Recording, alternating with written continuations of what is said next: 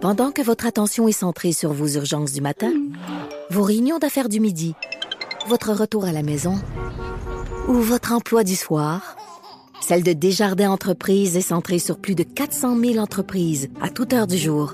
Grâce à notre connaissance des secteurs d'activité et à notre accompagnement spécialisé, nous aidons les entrepreneurs à relever chaque défi pour qu'ils puissent rester centrés sur ce qui compte, le développement de leur entreprise. C'est 23. Patrick Lagacé en accéléré. Les meilleurs moments du Québec maintenant en moins de 60 minutes le débat sur le troisième lien qu'on croyait mort, ben a euh, repris vie hier parce que le premier ministre Legault euh, a lancé l'idée que ben peut-être fallait écouter les gens et ramener le projet de troisième lien. En tout cas, il est en mode écoute. Comment on va écouter ça, on ne le sait pas. Mais c'était sa réponse à la défaite électorale de son parti dans l'élection partielle dans Jean Talon. Gabriel Nadeau-Dubois, Dubois, pardon, est le co-porte-parole de Québec solidaire. Monsieur Nadeau-Dubois, bonjour. Bonjour, M. Lagacé. Donc, euh, d'abord, euh, est-ce que dans les couloirs de l'Assemblée nationale, est-ce qu'il y avait des bruits qui pointaient vers peut-être euh, un, troisième, loin, troisième lien 2.0? Non, il n'y avait, il y avait pas de bruit, même pas de murmure. tout le monde est tombé en bas de sa chaise hier. Pour l'anecdote, moi, je, je m'en allais en période des questions. Je traverse un groupe de journalistes et là, on me met un micro sous le nez caméra dans le visage. On me dit, Monsieur Nadeau-Dubois, Monsieur Nadeau-Dubois, le projet de troisième lien est relancé. Et là, je me dis, ben voyons donc, euh, ça se peut pas. Euh, c'est comme ça que je l'ai appris. Personne n'avait vu venir ce retournement de situation-là. Et c'est c'est profondément inquiétant. Là. C'est un projet qui avait été enterré pour des bonnes raisons.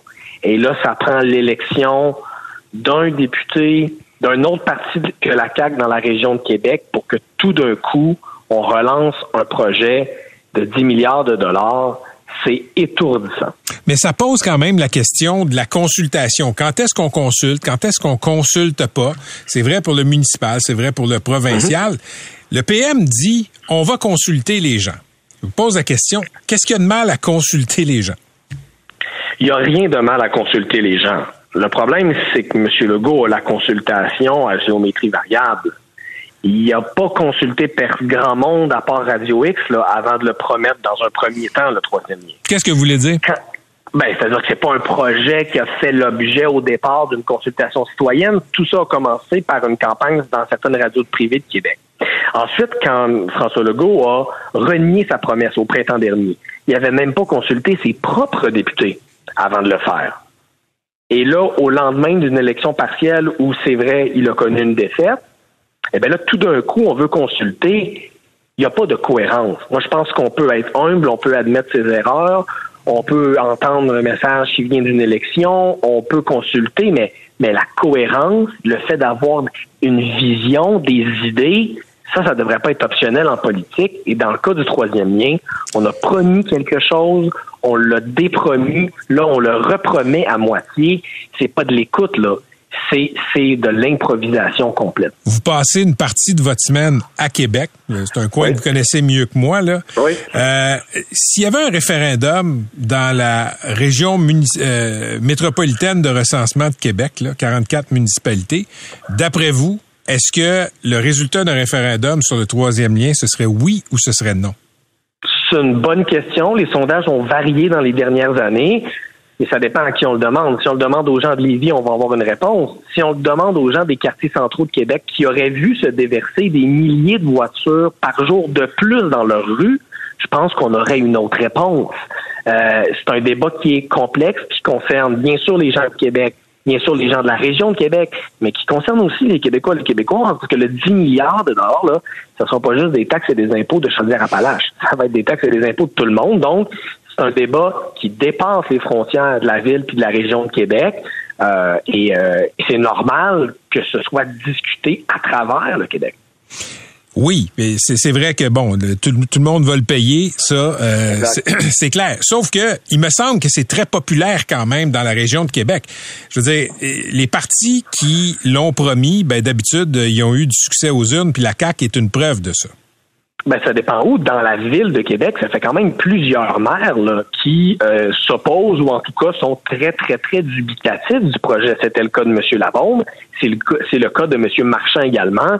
Des politiciens qui ont été élus démocratiquement et qui faisaient pas du troisième lien leur, leur étendard. C'est, c'est le moins qu'on puisse dire. Il y a deux députés à Québec, de Québec solidaire, qui ont été élus en faisant campagne explicitement contre le troisième lien. Donc pour moi, le portrait, il est beaucoup plus compliqué que ça. C'est pas vrai que tout le monde à Québec est pour ce projet-là. Si c'était le cas, il aurait été réalisé il y a longtemps. Mais, mais je, je, je, vous disais tantôt, M. Nadeau-Dubois, que ça pose la question de la consultation. On le voit dans des arrondissements à Montréal, là, euh, sur, sur, les pistes cyclables. On le voit à Québec pour le troisième lien. D'après vous, là, quand est-ce qu'il faut consulter, puis quand est-ce qu'il faut juste trancher comme élu? Moi, je pense que c'est du cas par cas. Je pense qu'il faut consulter en tout cas le plus de fois possible. Mais encore faut-il consulter sur quelque chose en particulier. Là, François Legault a lancé ça hier dans un point de presse, mais il va consulter sur quoi? Sur quelle version du projet? Il y en a eu sept. Est-ce qu'il va consulter sur un projet de transport en commun, sur un projet autoroutier, sur toutes ces options? Une vraie démarche de consultation, ça commence par une question claire. En ce moment, il y a de la confusion, mais il n'y a pas de question claire. OK, je veux qu'on parle un peu des résultats là, de l'élection partielle dans Jean Talon. OK, je vais vous donner les chiffres des trois dernières élections pour votre mhm. parti. 2019, 17% des voix. 2022 mhm. à l'élection générale, 23,6% des voix. Et là, euh, euh avant-hier, 17,5, le score de Québec solidaire est retombé. Et c'était toujours le même candidat. Qu'est-ce qui, comment vous expliquez le fait que vous êtes stallé en bon québécois euh, auprès de l'électorat? Ben, dans Jean Talon, euh, la clé pour nous, c'était de faire sortir le vote des jeunes.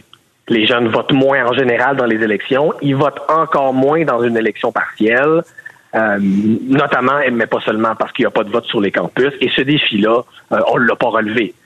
selon nos premières informations, là, le taux de participation des jeunes est à peu près la moitié de celui des 65 ans et plus. Donc, on n'a pas réussi à faire sortir le vote des jeunes et ça explique, c'est pas la seule raison, hein, mais ça explique en partie le fait qu'on soit revenu à notre résultat euh, de 2019, qui était lui aussi une élection partielle. Pourquoi les vieux votent pas pour vous? Ça, c'est la question qu'il faut se poser à Québec solidaire. Comment ça se fait qu'on a de la misère à construire des ponts vers les autres générations? Mais c'est quoi votre théorie? Ben, je pense qu'il faut continuer euh, notre réflexion sur le sujet. On est en tournée en ce moment un peu partout au Québec. Euh, je pense qu'on a acquis une grande crédibilité sur la question de l'environnement, qui est un enjeu qui mobilise beaucoup les plus jeunes générations. Est-ce que c'est suffisant pour convaincre les, les plus âgés de voter pour nous? De toute évidence, ce ne l'est pas. Moi, j'ai pas la prétention d'avoir toutes les réponses. Si j'avais toutes les réponses, avoir, vous devez avoir une idée. vous devez avoir une idée. je suis convaincu que vous parlez aux gens, les gens vous parlent. Il doit y avoir des focus groups, vous devez faire des sondages. Qu'est-ce qui passe pas entre les plus vieilles générations puis QS? Si j'avais toutes les réponses, j'aurais trouvé toutes les solutions, je les aurais déjà appliquées, puis j'aurais déjà réglé le problème. Donc, moi, j'ai l'humilité de reconnaître qu'il nous reste de la réflexion à faire. On a d'ici 2026 pour y arriver. Moi, je n'ai pas toutes les réponses. Je pense qu'il y a une perception qu'à Québec solidaire, on se bat d'abord et avant tout pour les jeunes. C'est une perception qui existe. Je l'entends sur le terrain. Il faut qu'on euh, il faut qu'on combatte cette perception-là parce que c'est pas vrai. Quand on mène des dossiers, par exemple, comme celui de la crise du logement, ben, qui fait partie des groupes de la population les plus affectés par la crise du logement? Les aînés, mhm. les aînés vulnérables. Rappelez-vous de la bataille de Françoise David pour protéger les aînés contre l'éviction. C'est des batailles qu'il faut continuer à mener pour faire cette démonstration-là que on se bat pour tout le monde. C'est pas vrai qu'on se bat juste pour les jeunes. Mais il y a cette perception aussi que vous êtes très, très urbain. Puis là, pour preuve, vous êtes en tournée des régions avec votre parti. Euh, Je comprends l'idée de tisser des liens avec les régions, mais ça semble quand même comme une, ça ressemble à une figure imposée pour parler en langage de patinage artistique. Des fois, ça ressemble à quelque chose que c'est pas. Ça ressemble peut-être à ça, mais ce l'est pas. On fait vraiment une tournée où on sort de notre zone de confort.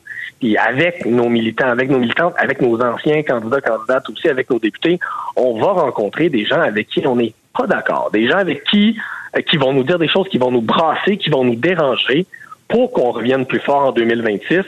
On fait une démarche qui est sérieuse, qui est profonde. C'est pour ça qu'elle prend du temps. Hein. Si on avait voulu se débarrasser de cette tournée des régions, là, M. Lagacé, on aurait fait ça cet été, on aurait fait trois, quatre communiqués de presse, puis on aurait dit merci, bonsoir. C'est pas ça qu'on a fait. On fait une démarche sérieuse où on écoute les gens parce qu'on sait qu'il faut qu'on s'améliore. Euh, puis moi, je suis très fier de cette démarche-là qu'on fait avec nos députés et avec nos militants militantes. Merci d'avoir été avec nous, M. Nadeau-Dubois. Bonne soirée. Ça me fait plaisir. Bonne soirée à vous. À la prochaine. C'était Gabriel Nadeau-Dubois, qui est le co-porte-parole de Québec solidaire. Pendant que votre attention est centrée sur cette voix qui vous parle ici, ou encore là, tout près ici, très loin là-bas, Celle de Desjardins Entreprises est centrée sur plus de 400 000 entreprises partout autour de vous. Depuis plus de 120 ans, nos équipes dédiées accompagnent les entrepreneurs d'ici à chaque étape pour qu'ils puissent rester centrés sur ce qui compte, la croissance de leur entreprise.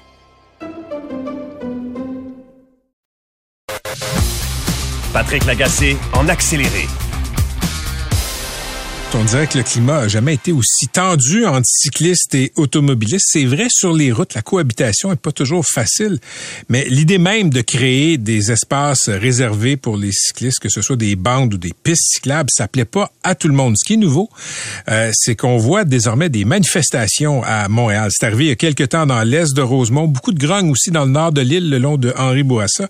Et hier, plusieurs opposants euh, aux aménagements de pistes cyclables ont manifesté devant la mairie d'arrondissement dans Parc Extension. La police a même dû intervenir pour éviter des affrontements entre des cyclistes et des automobilistes.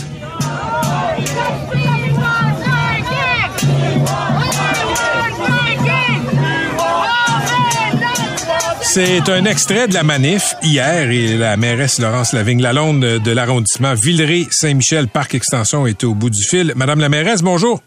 Bonjour. D'abord, qu'est-ce qui suscite toute cette grogne-là? Expliquez le plan en détail. Ben, en fait, euh, dans l'arrondissement de Villeray-Saint-Michel Parc Extension, il faut savoir qu'il y a euh, très peu de temps, jusqu'à l'année dernière, là, il n'y avait aucun axe cyclable sécurisé sur le territoire. Donc, on a annoncé l'année dernière qu'on voulait offrir euh, un réseau structurant. Donc, l'année dernière, on a fait une piste est-ouest dans Villeray et Saint-Michel et François Perrault. Et cette année, on venait rééquilibrer en offrant une alternative, donc en faisant une piste sécurisée dans Parc Extension et une dans Saint-Michel. Donc, en ce moment, ce qu'on met, c'est un axe sécurisé sur la rue Kerb, du nord au sud de l'arrondissement. Et ça, ça, enlève combien de places de stationnement? Au total, dans, euh, dans ce secteur-là, ça va être 250 qui, à terme, seront enlevées. Là. Elles ne sont pas encore enlevées, mais ce sera 250. OK. Sur combien, en combien de temps?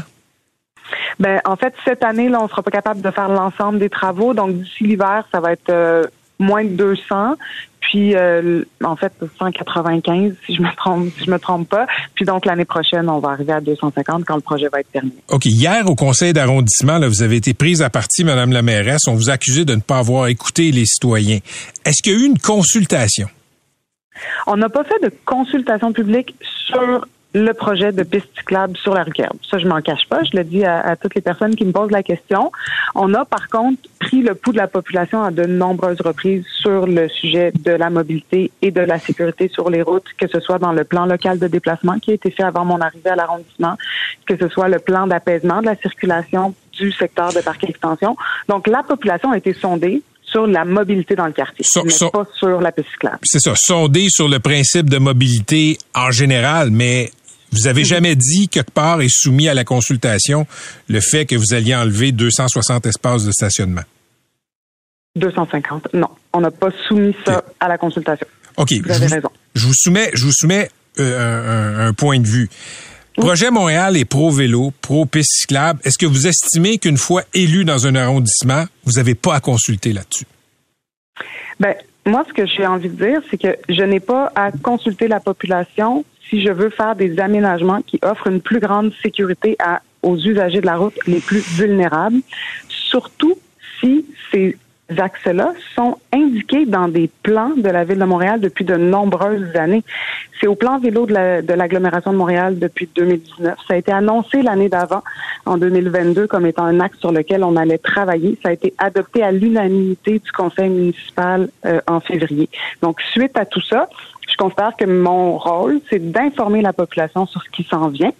Et après ça, d'être capable de prendre, comme on le fait depuis le début du projet, certains éléments euh, particuliers et de trouver des solutions à ces éléments particuliers-là. OK. Quand est-ce que vous estimez, comme mairesse d'arrondissement, Madame euh, Lavigne-Lalonde, devoir consulter et ne pas devoir consulter? Y a-tu, je sais pas, avez-vous des paramètres? Bien, on consulte. Il y a plein de choses qui sont inscrites au niveau de la loi sur l'aménagement et l'urbanisme. On est obligé d'aller en consultation pour des projets particuliers d'urbanisme, etc. Euh, là, ce qu'on vient faire, en fait, là, tout simplement, c'est de prendre un axe qui est euh, de la peinture au sol, qui est considéré comme un axe cyclable, mais désuet d'une autre époque, et on vient le sécuriser. Ça, c'est ce qu'on vient faire. L'impact collatéral, c'est la perte de 250 espaces de stationnement, mais il n'y a pas d'autres alternatives en ce moment sur le territoire de parc extension, vu la largeur des rues, qui nous permettent de faire un axe cyclable sans retirer du stationnement. Donc, du moment où les citoyens nous demandent on veut des axes cyclables sécuritaires parce que les gens nous le demandent. Et les manifestants hier disaient on n'est pas contre, mais on veut pas le retrait du stationnement. Du moment où cette option-là, elle n'est pas viable, ben, je pense que c'est aux élus de trancher sur la solution à prendre. OK. Donc, entre les espaces de stationnement et la piste cyclable, vous allez toujours trancher pour la piste cyclable. Ben, là, c'est ce qu'on a fait. Ceci étant dit, mon plan, c'est pas de faire des pistes cyclables sur toutes les rues de parc hmm. extension où il y, avait aucune alternative sécuritaire. Là, on en crée une. OK. Hier, là, vous avez été prise à partie.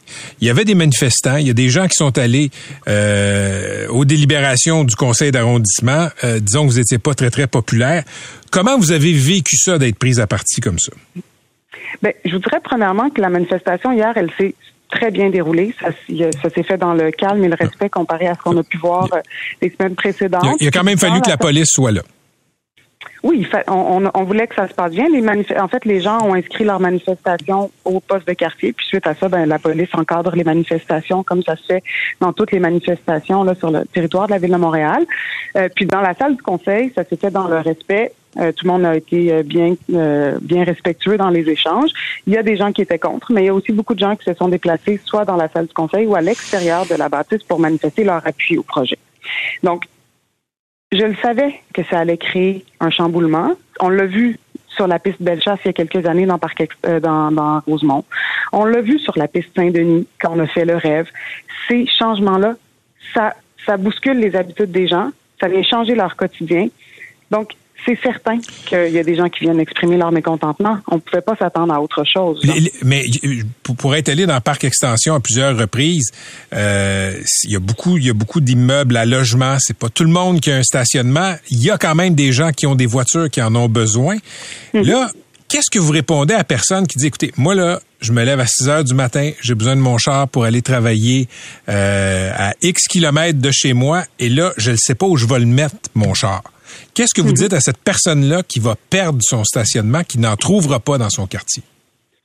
Bien, il y a ça n'existe pas là des quartiers où 100% du stationnement est utilisé en tout temps. Moi, je pense qu'il y a des gens qui vont trouver des endroits plus loin de chez eux euh, et qui vont devoir marcher davantage. Ça, c'est vrai. Est-ce que 250 personnes vont se retrouver à être incapables de stationner leur véhicule c'est pas la réalité, mais je comprends qu'en ce moment c'est la crainte des citoyens. Je le comprends tout à fait, euh, mais la réalité c'est pas que demain matin il y a 250 personnes qui vont être parquées en double parce qu'ils n'auront pas de place sur la rue. Ça c'est une chose.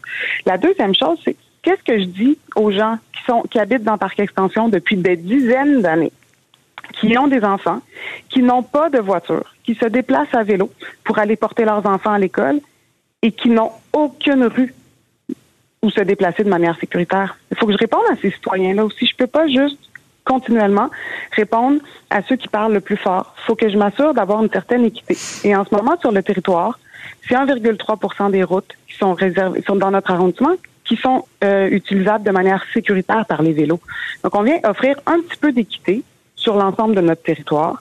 Je comprends que ça chamboule les habitudes mais il faut aussi que je sois capable d'offrir quelque chose aux gens qui se déplacent autrement. Je peux pas les ignorer. Il y a quelques mois, Laurence Lavigne-Lalonde, vous aviez parlé du principe du frigidaire, selon lequel, là, si on peut pas juste entreposer librement son frigo dans la rue, ça devrait être la même chose pour une auto. Avec ces manifestations-là, votre principe a quand même rencontré la réalité hier. Ce que je mentionnais, c'est que on ne peut pas garantir une place à l'ensemble des citoyens. C'est ça que je dis, c'est qu'il faut partager cet espace-là. Et il faut le partager entre les personnes qui font le choix de posséder un véhicule et les personnes qui font le choix de se déplacer autrement. Puis l'espace public, là, il y a personne qui a une baguette magique pour en créer davantage. Hier, il y a des citoyens qui m'ont proposé de couper la largeur des trottoirs pour faire de la place au stationnement. Couper la largeur des trottoirs dans un quartier où une maison sur deux ne possède pas de voiture, où beaucoup, beaucoup de gens se déplacent à pied, où il y a des familles nombreuses qui se déplacent avec des poussettes, où il y a des personnes à mobilité réduite qui ont besoin des trottoirs pour se déplacer avec leur fauteuil roulant. Je leur dis quoi à ces gens-là? On va couper la largeur du trottoir pour faire place au stationnement. Il faut qu'on partage le même espace pour des gens qui ont des besoins et des réalités différentes. Malheureusement, ça a des conséquences. On n'est pas, il y a personne qui se réveille là puis qui est content de se dire yes, on fait ça, on retire 250 places puis ça va chambouler. Personne, ni moi, ni mes autres collègues conseillers. Mais à un moment donné, il faut qu'on trouve un peu d'équité dans ce, dans ce processus-là. Vous dites que, écoutez, vous dites, je vous ai interviewé à quelques reprises là-dessus, là, mm-hmm. vous dites que vous n'êtes pas contente, mais vous n'allez pas reculer ce qu'il y a eu comme manifestation hier, les gens sont mieux de s'habituer au fait qu'il y en aura plus de... Ces places-là vont disparaître. On va pas reculer. Je l'ai dit à plusieurs reprises aux gens qui sont venus me poser la question. Je peux pas du jour au lendemain dire la sécurité, c'est vraiment la chose la plus importante, mais tout d'un coup, parce qu'il y a des gens qui ont peur de perdre leur espace de stationnement, dire bon, la sécurité, finalement, c'est plus ma priorité. La sécurité de l'ensemble des usagers de la route, c'est ma priorité. Les usagers les plus vulnérables, c'est les piétons et les gens qui se déplacent en vélo du moment où je dis que c'est ma priorité puis que je veux offrir un endroit sécuritaire pour l'ensemble des usagers, je peux pas le lendemain dire finalement ça me m'intéresse pas. J'ai l'impression que je, serais premièrement très incohérente et deuxièmement que je manquerais beaucoup de respect aux gens qui font un choix de se déplacer autrement. J'ai pas vu de manif quand on implantait des, pistes cyclables, Madame la mairesse. Peut-être que je me trompe mais tout ce qui est le long de, disons, là, de la ligne orange, là, Villeray, mhm. Rosemont, Plateau, j'ai pas vu de manif quand on a fait des aménagements cyclables comme ça. On commence à en voir de plus en plus des manifs, là. On l'a mhm. vu dans l'est de Rosemont, euh, vers euh, Saint-Michel. On l'a vu dans votre arrondissement. Dans le nord, le long d'Henri Bourassa, ça crie puis ça crie fort. Comment vous mhm. expliquez qu'il y a maintenant des manifs contre les pistes cyclables? Ben, j'ai l'impression que deux choses. Là, vous aviez euh, tout à l'heure, juste avant que j'entre en monde, quelqu'un qui disait on peut-tu arrêter d'en parler? Mais nous, notre rôle, c'est d'offrir de la sécurité pour l'ensemble des usagers. Puis moi aussi, je trouve qu'on en parle beaucoup. Ce que j'aimerais beaucoup dire, c'est que la route, elle appartient à l'ensemble des usagers et qu'on ne peut pas, comme élu, décider qu'il y a des gens qui ont plus le droit à la rue que d'autres. Et c'est un message qui fait euh, qui, qui, peut faire mal. Puis il y a des citoyens euh, qui vont en effet devoir changer leurs habitudes. Puis on a toujours peur, peu importe dans quelle situation on est, que ce soit dans un milieu de travail ou autre, face à l'inconnu. Donc c'est une réaction qui est normale d'être stressé, de se poser des questions. Puis après ça, on l'a vu quand on a fait nous la piste l'année passée sur la première avenue où il y a eu euh, beaucoup beaucoup de contestations. Ben, cette année, là, il y a des centaines de vélos qui passent par là, des centaines de familles qui traversent la métropolitaine de manière sécuritaire matin et soir pour aller porter leurs enfants à la garderie. C'est des centaines de personnes qui sont maintenant en sécurité. Puis il y a peut-être des gens qui sont encore mécontents, mais moi, quand je passe sur cette rue-là, je vois personne qui, euh, qui, qui, est stationné en double parce qu'ils n'ont pas réussi à trouver du stationnement. Le stationnement, c'est réparti d'une autre manière et les gens ont appris à marcher peut-être un peu plus pour pouvoir se rendre à leur véhicule. Mais finalement, ça a fonctionné, ce projet-là. C'est une belle réussite. Merci d'avoir été avec nous, Madame la mairesse. Ça m'a fait plaisir. C'était Laurence Lavigne-Lalonde, mairesse de l'arrondissement Villeray-Saint-Michel, Parc Extension. Patrick Lagacé en accéléré. Il y a un important réseau de criminels qui se spécialisait dans les arnaques de type grands-parents qui a été frappé ce matin par les policiers de la Sûreté du Québec et du SPVM. Une douzaine de personnes qui ont été arrêtées. Euh, et, le réseau, la particularité, visait des aînés américains. Des millions de dollars qui auraient été empochés illégalement à la suite de fraudes dans plusieurs États chez nos voisins du Sud. Daniel Renault est journaliste spécialisé dans les affaires policières et le crime organisé à la presse. Salut Daniel. Oui, salut Patrick. D'abord, on va établir les termes. Rappelle-nous, c'est quoi une fraude de type grand-parent? Bon, en fait, le, nom le dit, hein, on vise des personnes âgées, euh, âgées de 70, 80 ou 90 ans. Et euh, le cas classique, euh, c'est qu'on va appeler ces personnes-là, ces victimes-là. L'interlocuteur au bout du fil se fait la plupart du temps passer soit pour un avocat ou encore pour un policier. Et l'histoire classique, c'est que on fait croire à la personne âgée que le petit-fils euh, a des problèmes, euh, qui est actuellement détenu, qu'il a, comme par exemple, euh, frappé avec sa voiture une femme enceinte et qu'il a besoin d'argent, d'une caution pour sortir de prison. Et à ce moment-là, euh, les gens, bon, sont, sont crédules. Il y a probablement aussi parmi ces victimes-là des, des gens qui peuvent avoir certains problèmes cognitifs, tout ça, et ils versent l'argent et des montants vraiment, Patrick, qui peuvent être importants.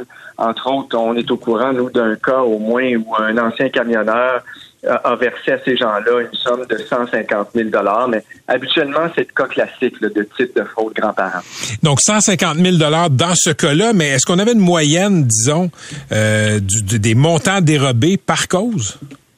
Oui, ben souvent, c'est des c'est rare que ces montants-là sont aussi importants, mais euh, c'est à coût de 5 000, 10 000 ou 15 000 dollars.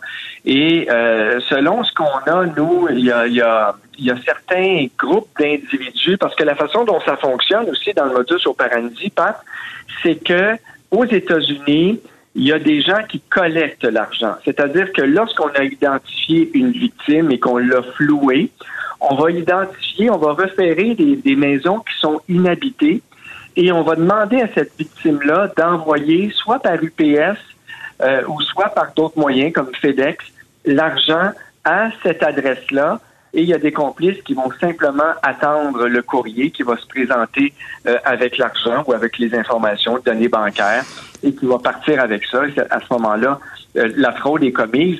Mais on parle dans certains cas, dans certains secteurs de villes américaines, euh, de sommes qui ont été fraudées de 200, même de 300 000 dollars en une seule en une seule semaine dans un même secteur. Et puis souvent, ce que ces collecteurs-là vont faire, après avoir passé une semaine dans un secteur ou dans une ville, ils vont simplement déménager de ville pour euh, pour enlever de la chaleur. Donc les, les appels se faisaient de Montréal, si je comprends bien, et il y a des gens sur le terrain aux États-Unis qui collectaient. Est-ce qu'on sait si c'était des Québécois qui collectaient? Ça, c'est une bonne question. Je ne sais pas, mais je sais qu'aux États-Unis, des Américains euh, collecteurs euh, ont été arrêtés et même certains d'entre eux se sont mis à collaborer avec la police. Hein, parce qu'aux États-Unis, euh, lorsque tu collabores avec la police, les Américains sont très forts là-dessus, tu vas réduire sensiblement euh, ta peine.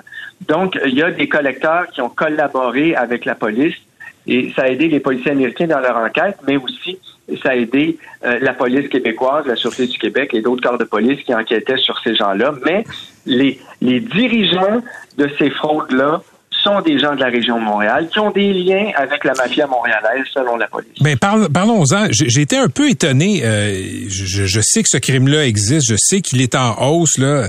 Euh, les fraudes de grands-parents, là, c'est en hausse depuis euh, quelques années. Mais je savais pas que la mafia, Daniel, t'est impliqué là-dedans. Ben, et Pat, je vais ouvrir un petit peu là, une, fenêtre, si tu me permets, de, ma, de ma propre vie personnelle. Là. Moi, mon père est mort en 2021, mais jusqu'à un mois avant sa mort, il a vécu à la maison. Mais il souffrait quand même d'un certain degré de démence. Et je, je, me disais que mon père aurait pu être une victime idéale de ce genre de situation-là.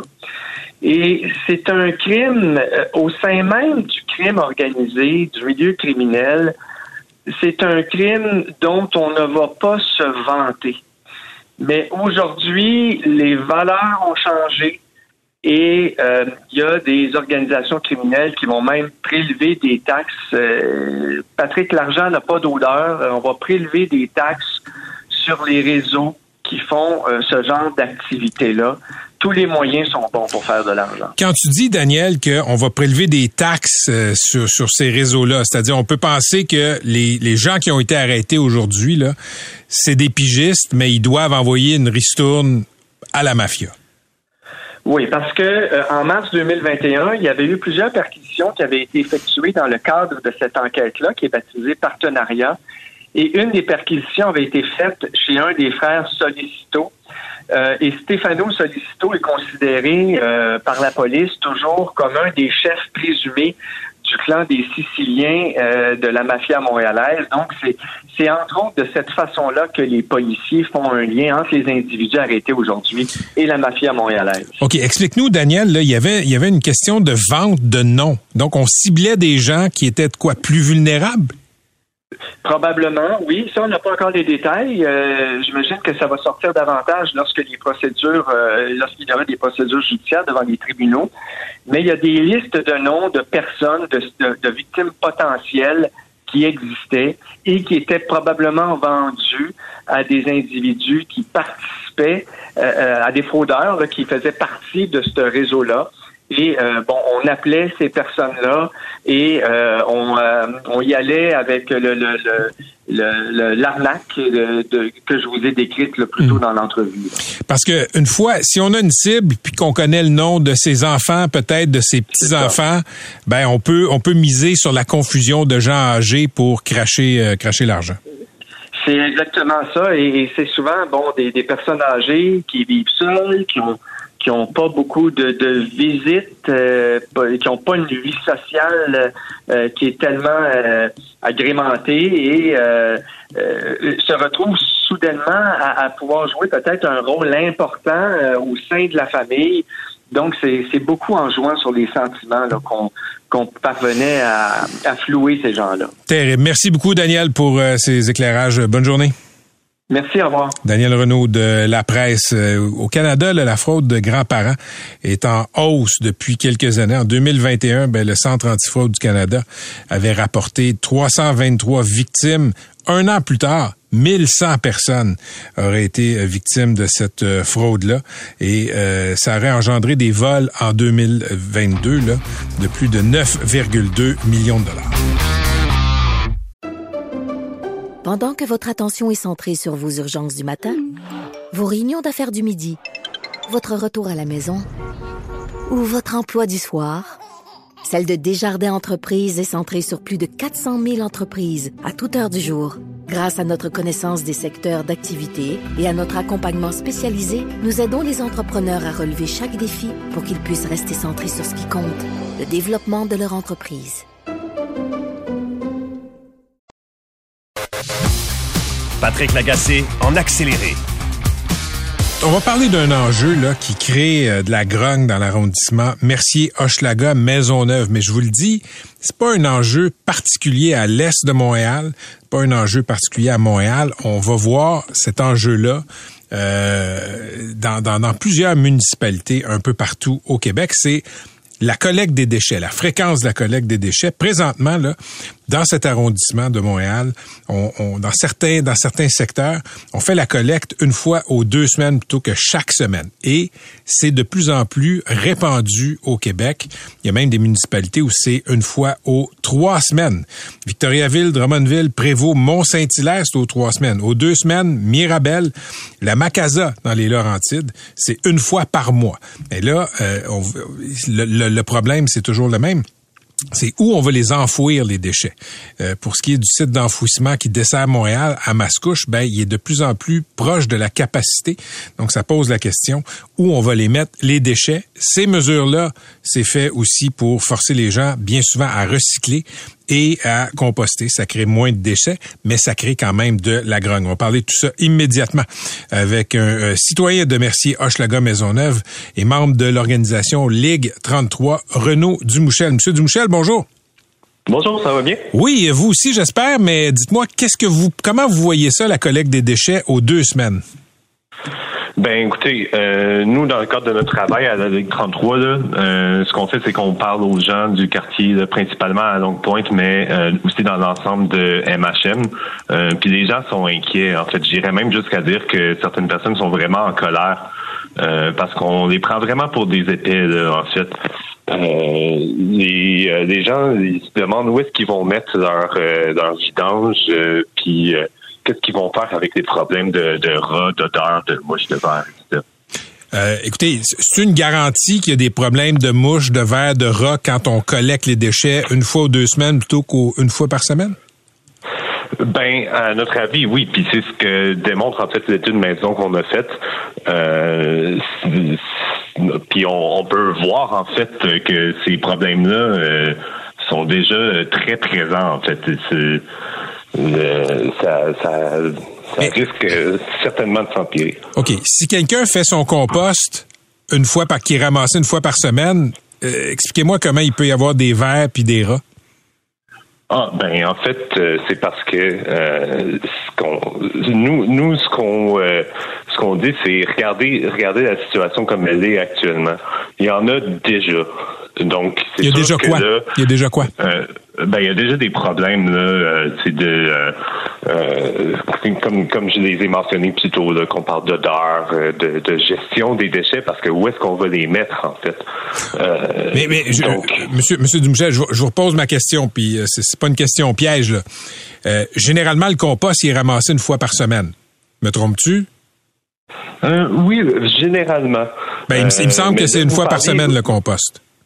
Oui, oui, mais euh, ça, ça c'est dans, dans, MHM, mais là, vous parlez des autres municipalités qui ont mis en œuvre cette mesure-là. OK, non, mais je, je, vous parle, je vous parle de Merci Hochelaga Maisonneuve. Vous me parlez d'odeur, vous me parlez de problèmes d'Europe, puis ah je, je, ne dispute pas ça, j'ai vu ça, mais ce que je vous dis, c'est si quelqu'un composte une fois par semaine, ben si les déchets sont compostés, sont, ramassés une fois ou deux semaines, mais qu'il n'y a pas de, d'aliments dedans, ça ne devrait pas attirer mhm. les rats. Mais ce qu'il faut comprendre, M. Lagacé, c'est que, en fait, nous, on n'est pas contre le compostage. Ce qu'on dit, c'est euh, la, la, euh, la collecte des ordures aux deux semaines, hmm. euh, c'est présenté comme une mesure visant euh, euh, une transition écologique pour favoriser le compostage. Mais en quoi ça favorise le compostage? Vous l'avez dit vous-même. En fait, ça force les gens, ça tord le bras aux gens. Puis nous, ce qu'on propose, en fait, c'est d'accompagner les gens dans cette transition-là. ce qui a été prouvé, en fait, c'est que quand on donne des bacs à compostage dans des immeubles, mais ça favorise le compostage. OK. Euh, OK. Qu'est-ce que vous faites de l'argument selon lequel le site d'enfouissement à Mascouche, qui dessert Montréal, ben, il est en train de, euh, de frôler la capacité? Oui, en fait, euh, ça, c'est un argument qui est avancé par l'administration. ce que nous, on a remarqué, en fait, c'était que cet argument-là était avancé parce que on on, on souhaitait pas renouveler le contrat en fait. Ce que nous on dénonce c'est euh, que c'est pas, comme je vous disais, une mesure de transition écologique. En fait, c'est une mesure d'économie de bout de chandelle. Mais qu'est-ce que vous voulez dire par bout de chandelle? Donnez-moi des chiffres. Oui, ben là, on peut. Euh, je, voudrais bien vous donner des chiffres. Euh, vous pouvez les, euh, consulter dans notre étude, ça va me faire plaisir de vous la faire parvenir. mais on peut s'imaginer que si la fréquence de la collecte est réduite de moitié, ben on va pouvoir effectivement économiser en salaire, en coût de déplacement, etc. OK, parfait. Merci d'avoir été avec nous, Monsieur Dumouchel. Merci. À la prochaine. Renaud Dumouchel, citoyen dans Mercier Maisonneuve, membre de l'organisation citoyenne Ligue 33. Donc, vous l'avez entendu, il est contre la collecte des déchets euh, une fois ou deux semaines plutôt qu'une fois par semaine. Je me tourne maintenant vers Louise est directrice du Centre Eau-Terre Environnement et aussi professeure associée à l'Institut national de recherche scientifique, l'INRS. Euh, Louise Hainaut-Étier, bonjour. Bonjour, M. Lagacé. OK. D'abord, euh, M. Dumouchel, vous avez entendu ses propos. Lui, ce qu'il dit, c'est qu'il faut pas forcer les gens, disons, à composter. D'un point de vue, là, de, de, de, disons, de psychologie sociale, comment est-ce qu'on pousse les gens à composter et, et, à accepter le fait que, ben, on va peut-être ramasser les déchets peut-être moins souvent que dans le passé? Bien honnêtement, je pense que face à la crise climatique euh, à, laquelle on est confronté, face au débordement des sites euh, d'enfouissement, euh, face aux émissions de gaz à effet de serre qui sont liées à l'enfouissement des matières organiques, on n'est plus rendu à, dire qu'on va forcer les citoyens. C'est une évidence, il faut changer nos façons de faire. Donc, simplement en offrant un excellent service de collecte des matières organiques régulier et en diminuant la fréquence de l'enfouissement des matières résiduelles. Ça a été démontré dans le cas de projets mais de d'autres études. Ça a été adopté dans plusieurs villes dans le monde que c'est une bonne façon de faire une transition parce qu'en fait, on, restreint la population à faire les bons choix. S'ils veulent éviter les mouches, les odeurs, ben ils vont contribuer à la collecte des matières organiques qui se déroule, elle, à chaque semaine, plutôt que de tout mettre pêle-mêle dans les ordures. Donc, si on fait le, si on fait le compost une fois par semaine, puis, puis qu'on le rate pas, parce que ça peut tous nous arriver, on devrait pas avoir de problème de mouches, de vermine, ce que vous dites. Non, encore mieux que ça. Euh, ça, c'est aussi quelque chose euh, qui, qui, est quand même assez bien établi. Là.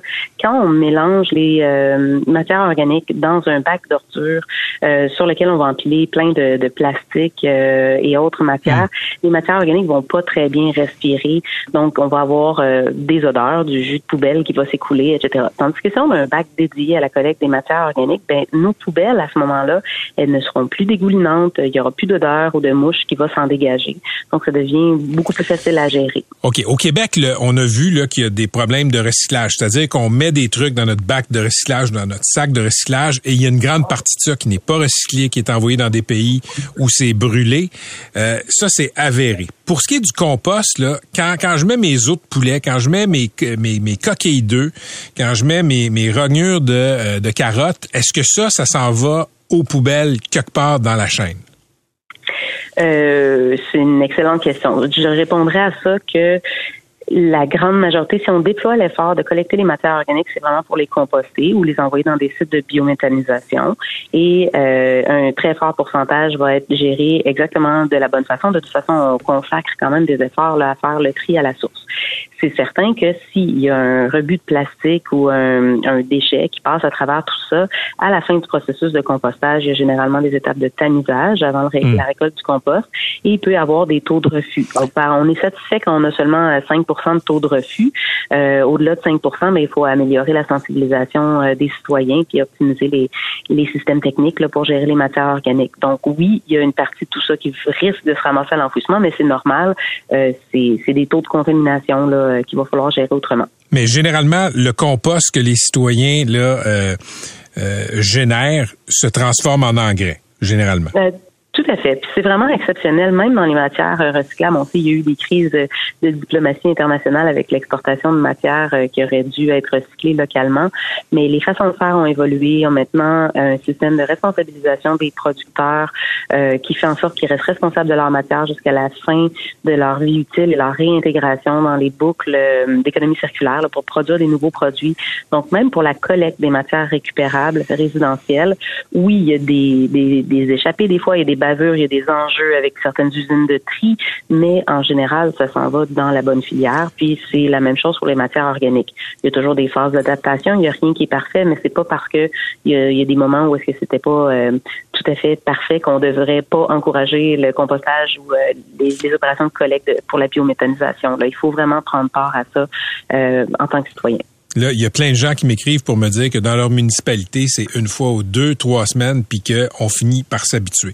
Il y a un point qui rentre dans ma messagerie, professeur Renaud Etier, puis je sais pas, c'est peut-être pas votre expertise, mais ça, ça revient assez souvent que je vous pose la question. Euh, les gens font quoi avec euh, leur couche de bébé?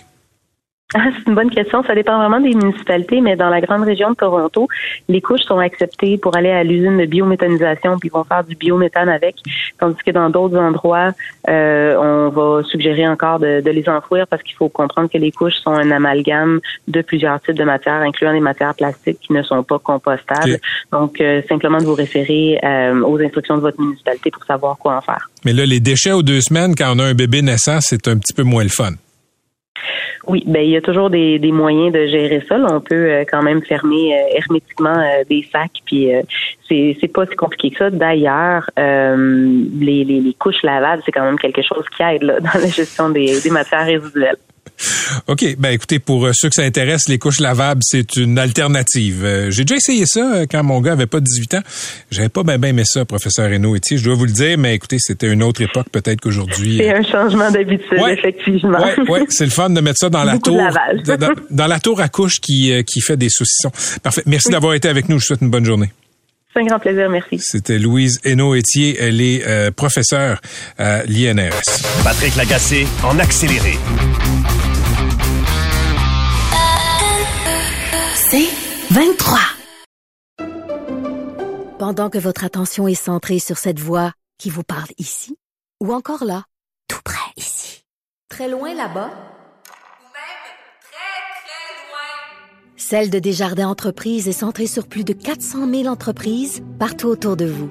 Depuis plus de 120 ans, nos équipes dédiées accompagnent les entrepreneurs d'ici à chaque étape pour qu'ils puissent rester centrés sur ce qui compte, la croissance de leur entreprise.